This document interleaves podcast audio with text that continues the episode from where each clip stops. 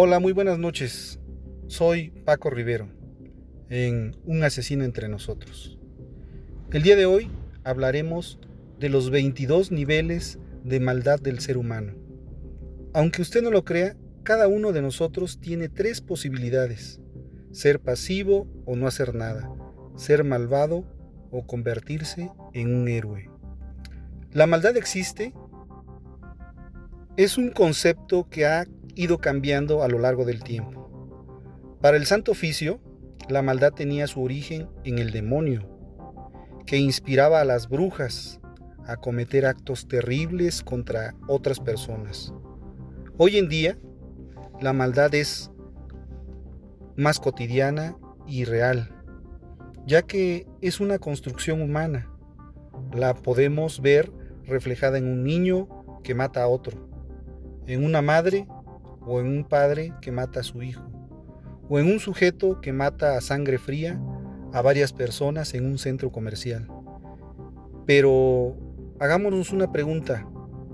¿Debemos hablar de una persona malvada o de personas malvadas? ¿O tal vez de actos malvados que llevan a cabo las personas malvadas? Pues bien, la maldad forma parte de la condición humana y lo verdaderamente terrorífico es que no tiene un rostro determinado. A ella se le achaca la crueldad más absoluta e inimaginable. Los científicos sociales consideran que nuestra sociedad hay casi un 5% de personas tóxicas, perversas, crueles y dispuestas a hacer el mal. Pero tenemos que hacer una reflexión. ¿De qué está hecho o de qué están hechos los malvados? ¿La maldad es intrínseca al ser humano o uno se hace malo con el paso del tiempo? ¿Todos podemos ser malvados en un momento determinado? ¿La maldad es una imperfección del alma o una disfunción de la mente humana? ¿Hasta cuándo es uno malo? ¿Y se puede medir la maldad?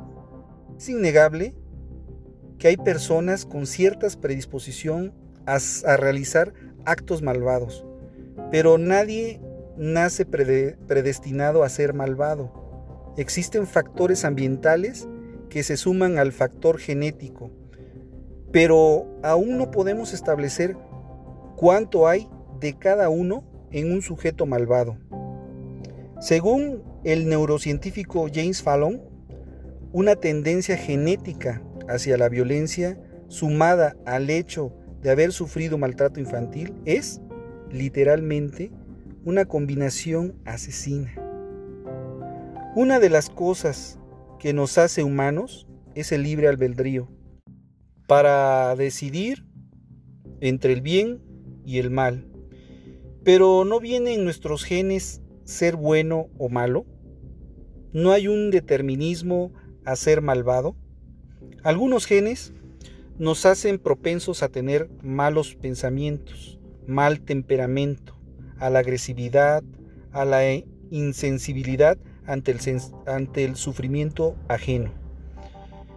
Si los tienes, significa que reúnes una serie de criterios biológicos que acercan a los humanos al concepto filosófico de maldad.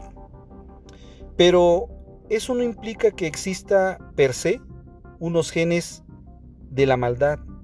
Por tanto, debemos entender a la maldad como el fruto de complejas interacciones entre predisposiciones biológicas y factores sociales y ambientales. Durante mucho tiempo, la ciencia ha eludido el concepto de maldad, pero hoy el interés por desvelar los misterios de la violencia está revertiendo esta situación. A lo largo de la historia de la psicología se han realizado numerosos experimentos que planteaban si la maldad es intrínseca al ser humano. Si uno nace malo o como el experimento de Milgram, si lo recuerdan, es un experimento llevado a cabo por Stanley, Milgram en 1961, O, también, también tenemos el experimento de la cárcel de Stanford, por, también realizado por Philip Zimbardo en 1971. En 1994, un grupo de investigadores encabezado por Adrian Rainey pudo determinar, a través de la neuroimagen y sus diferentes técnicas, que los escanogramas cerebrales, como son los lóbulos frontales y los temporales de los asesinos y los psicópatas, presentaban deficiencias funcionales y estructurales. De modo que la baja actividad de su corteza prefrontal los predisponía a la violencia. Ahora, en la actualidad, investigaciones como las del neurocientífico Jesús Puyol nos dan nuevos datos. Nos dice que el mal se esconde en el cerebro y no en el alma como se pensaba anteriormente. Dicho con mucha simplicidad, la maldad sería un cortocircuito entre la parte emocional de nuestro cerebro y la parte intelectual. Gracias a la neuroimagen que nos permite identificar cómo procesamos las emociones y qué partes del cerebro están implicadas, es posible ver la maldad como una fotografía. Lo que Puyol llama o llamaría mapear el cerebro de los psicópatas. Así, la ciencia moderna cree que podemos entender la maldad a partir del cerebro, los genes y el ambiente de los individuos. Si ni, ni, Lucifer, el ángel favorito de Dios, pudo evitar caer en las garras del mal, ¿qué será de nosotros, simples mortales? En el 2001, el doctor Michael Stone, psiquiatra forense de la Universidad de Columbia, creó una escala que mide los rincones más oscuros de nuestro comportamiento, en la que se evalúa el crimen y sus factores contextuales para identificar las mentes que alberga el mayor índice de maldad. Michael Stone, a partir de entrevistas cara a cara con criminales, analizó factores neurológicos, genéticos y ambientales para intentar comprender qué es lo que lleva a un individuo a matar a una o más personas. Les planteó una serie de preguntas relacionadas con lo sucedido en sus vidas. Si tuvieron una infancia traumática, por qué eligieron a determinadas víctimas, qué quisieron conseguir a través de sus crímenes o por qué razón mataban. Para desarrollar su escala de maldad, tuvo en cuenta una serie de indicadores, desde la depravación del crimen, su planificación, su puesta en escena, si hubo tortura o agresión, etcétera, etcétera. Su escala de maldad de Michael Stone está dividida en tres niveles. El nivel 1 al 8, asesinos impulsivos que cometen un acto o un solo acto criminal en un momento de rabia, celos, venganza o complejidad sin que tengan rasgos psicopáticos. El nivel 9 al 15 son asesinos con algunos rasgos psicopáticos, psicopatía instrumental, psicopáticos fuera del contacto de la realidad, y del nivel 16 al 22, los psicópatas puros. Es una escala que se clasifica y se describe o describe a los homicidas y asesinos según su motivación o sus motivaciones. Es decir, sus motivaciones y sus perfiles psicológicos. Es la jerarquía de modo que asciende desde el nivel 1 que es la mínima o nula de maldad, hasta el nivel 22, que es la máxima maldad. Escala están ausentes los malvados de guerra. Y es que el mal solo se estudia en tiempos de paz. Como él mismo lo explica, desde su punto de vista psicológico, criminal, es mucho más complicado evaluar el mal en contextos de guerra, debido a factores como la cultura, la historia, la religión. En la guerra suele haber dos bandos, y en ambos bandos se piensa que los malvados son los otros. Nivel 1. Personas que matan en legítima defensa y que no muestran rasgos psicóticos, por lo que podemos decir que carecen de maldad.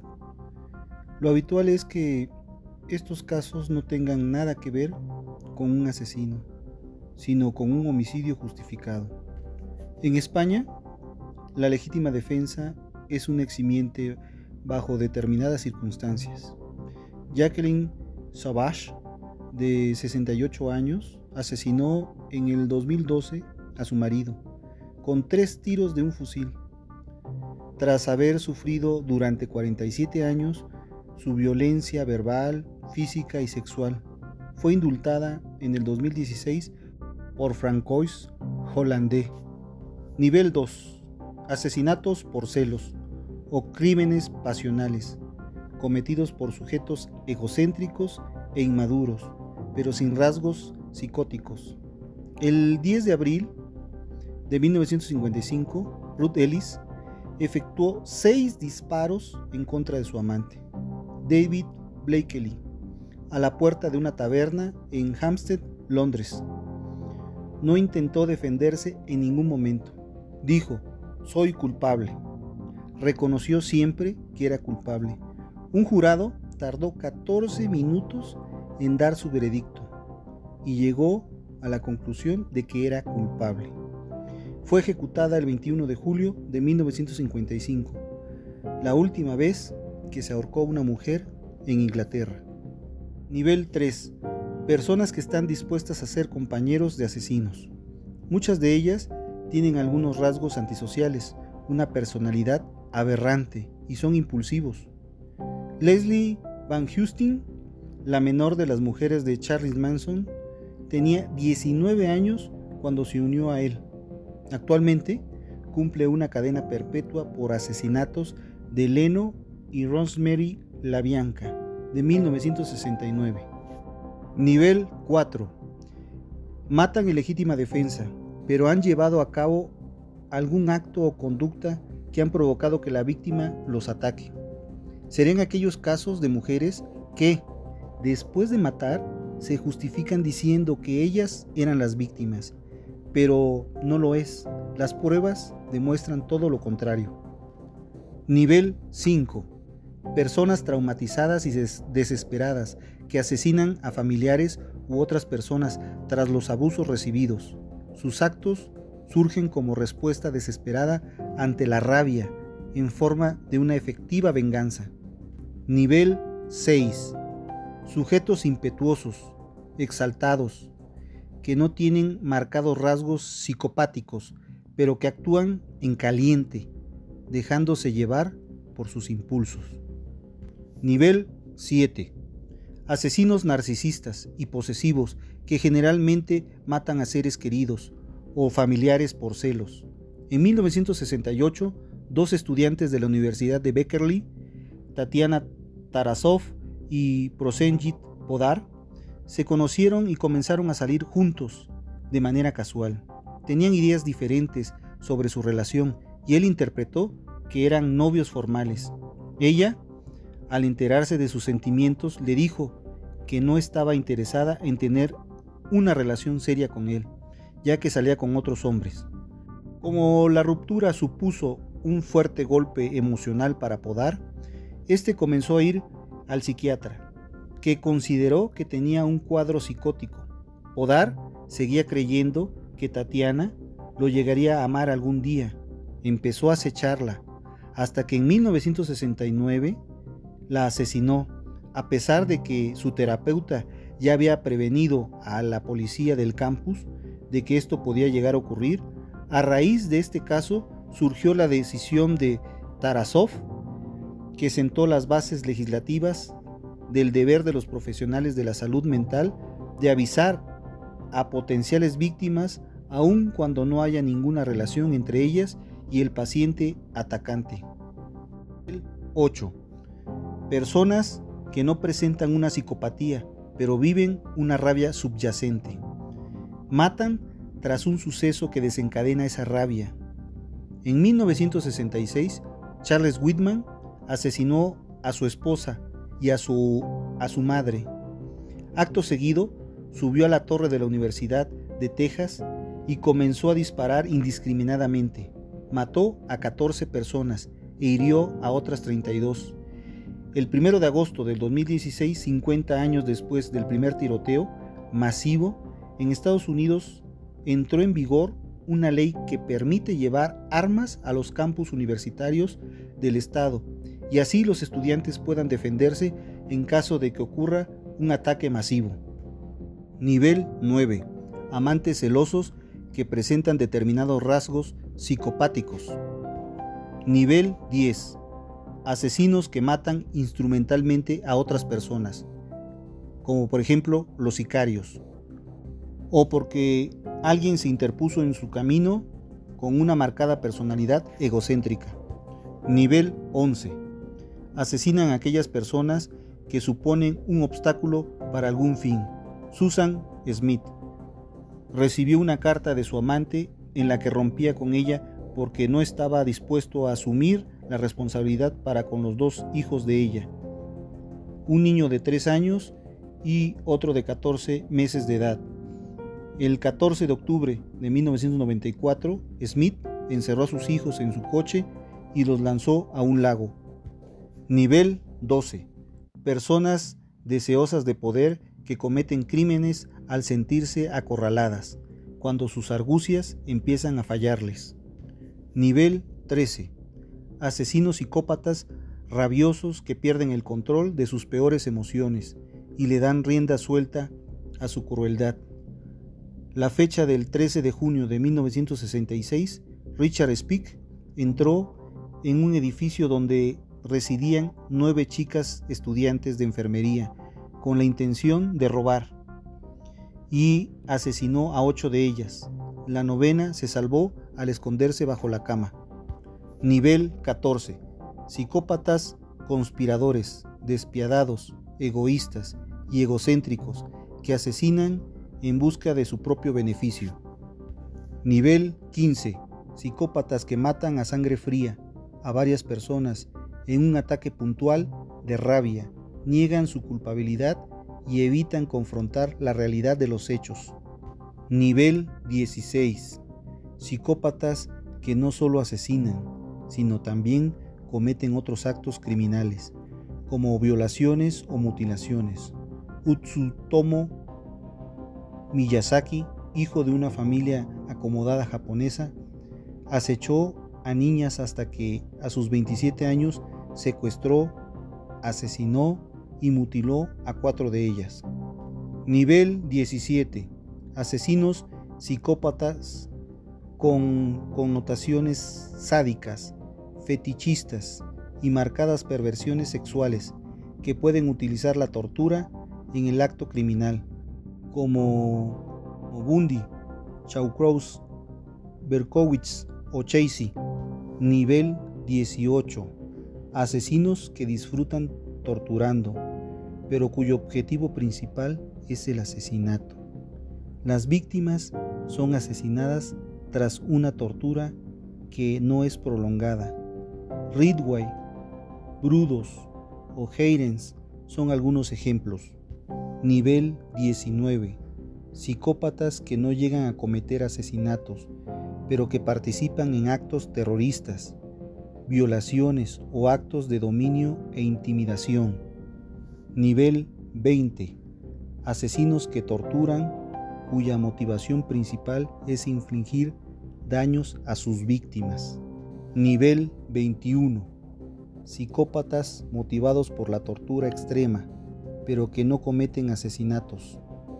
Cameron Hawker fantaseaba con tener su propia esclava sexual, supuestamente llegó a un acuerdo con su esposa en el que ella podía tener un bebé si él podía tener una esclava sexual. Hawker secuestró a una joven de 20 años y la mantuvo cautiva durante 7 años. Fue forzada, azotada, estrangulada, quemada, electrocutada y violada. Durante gran parte de este tiempo estuvo encerrada dentro de una caja durante 23 horas al día. Fue condenado a 104 años de prisión. Nivel 22. Asesinos psicópatas infligen extremas torturas a sus víctimas y terminan asesinándolas. Chikatilo, Tamer, Raider, Gacy. En este mismo nivel podemos incluir a los españoles Pérez Rangel y Javier Rosado. Bueno amigos, me despido.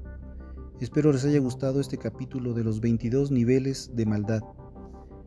Me despido no sin antes decirles, la mejor elección de la vida es saber que incluso los tontos tienen razón algunas veces. Hasta pronto amigos.